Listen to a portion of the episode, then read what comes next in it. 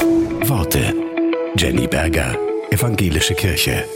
Ein Lächeln kann die Welt verändern. Deshalb ermutigt der Lehrer und Autor Helmut Zöpfel dazu, zu lächeln. Er schreibt, Schick dein Lächeln auf die Reise, schick es in die Welt. Wie ein Zauberwort wirkt es fort und fort, weil es froh macht und erhält. Schick dein Lächeln auf die Reise und steck mit Freuden an. Und du wirst sehen, es ist wunderschön, wie man lächelnd zaubern kann. Ein Lächeln ist ein Lied, das zu allen Menschen zieht. Wir reichen uns die Hand. Unser Lächeln ist ein Band, das uns zusammenhält als Freunde in der Welt. Schick dein Lächeln auf die Reise, schick es in die Welt. Wie ein Zauberwort wirkt es fort und fort, weil es froh macht und erhält.